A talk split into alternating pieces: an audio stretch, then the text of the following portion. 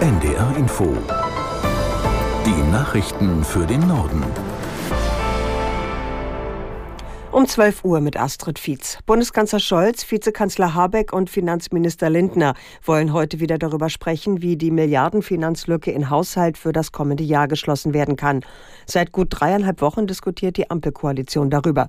Aus der NDR Nachrichtenredaktion Laura Janke. Die Meinungen in der Ampelkoalition gehen noch weit auseinander.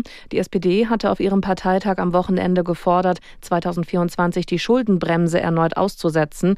Dafür soll eine Notlage wegen des Ukraine-Kriegs erklärt werden. Die Grünen hatten vorgeschlagen, klimaschädliche Subventionen zu kürzen, wie zum Beispiel bei der Besteuerung von Dienstwagen. Die FDP ist dagegen und will stattdessen vor allem bei den Sozialausgaben kürzen. Das wiederum wollen Grüne und SPD verhindern. Vor vor allem die FDP ist aber zuversichtlich, schon bald zu einer Einigung zu kommen. Fraktionschef Dürr sagte auf NDR Info, es sei durchaus zu schaffen, in einem Haushalt von 450 Milliarden Euro Möglichkeiten zur Einsparung zu finden.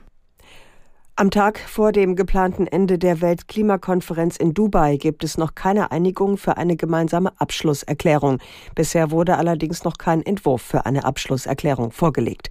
Aus Dubai Lisa Posorske. UN-Generalsekretär Antonio Guterres hat die Staaten bei der Weltklimakonferenz dazu aufgerufen, sich zusammenzuraufen. Er fordert, dass sie gemeinsam den Ausstieg aus fossilen Energien beschließen, also aus Kohle, Öl und Gas. Der bleibt in der Endphase dieser Konferenz der Knackpunkt der Verhandlungen. Ölstaaten wie Saudi-Arabien blockieren weiter. Guterres fordert die Verhandlungsführer dazu auf, diese Haltung hinter sich zu lassen. Auch UN-Klimachef Steele verlangt von den knapp 200 Staaten mehr Kompromissbereitschaft und mehr Ehrgeiz. Israels Ministerpräsident Netanyahu hat die radikal-islamische Hamas aufgefordert, ihre Waffen niederzulegen. Dutzende Terroristen hätten sich in den vergangenen Tagen bereits ergeben, sagte Netanyahu. Unterdessen gehen die Kämpfe im Gazastreifen weiter. Die Menschenrechtsbeauftragte der Bundesregierung Amtsberg forderte Israel auf, sich an internationales Recht zu halten. Die Zivilisten in dem Palästinensergebiet Gebiet müssten besser geschützt werden. Denn es ist natürlich kein Schutz, wenn man Menschen auffordert, in den Süden zu gehen, um sich vor den Angriffen aus der Luft und vom Boden zu schützen und dann dort aber der Kampf gegen die Hamas weitergeführt wird und Menschen faktisch keine Möglichkeit mehr haben, sich in Sicherheit zu bringen. Das heißt, hier liegt der Schlüssel, hier muss Bewegung stattfinden, mehr humanitäre Zugänge, mehr Schutz von Zivilistinnen vor dem Kriegsgeschehen selbst. Und äh, das ist natürlich auch das, wofür wir uns äh, in der Bundesregierung, Annalena Baerbock als Außenministerin, massiv einsetzt die Menschenrechtsbeauftragte der Bundesregierung Amtsberg. In Brüssel hat die entscheidende Woche für mögliche EU-Beitrittsverhandlungen mit der Ukraine begonnen. Am Ende der Woche werden die Staats- und Regierungschefs darüber beraten.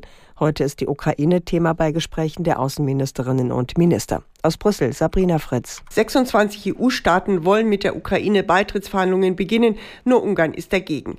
Gleiches gilt für mehr militärische und finanzielle Unterstützung. Für die Ukraine geht es um viel. Der Außenminister des Landes Kuleba ist extra nach Brüssel gereist, um die Fortschritte seines Landes zu erläutern, zum Beispiel bei der Korruptionsbekämpfung. Ich bin hier mit der klaren Botschaft, dass die Ukraine ihre Hausaufgaben macht, die für die Beitrittsverhandlungen notwendig sind, so Kuleba. Im Gegenzug erwartet er Ende der Woche eine Entscheidung, die diese Bemühungen anerkennt. Alles andere hätte verheerende Konsequenzen. Polens Ministerpräsident Morawiecki wird am Nachmittag im Parlament die Vertrauensfrage für seine Regierung stellen.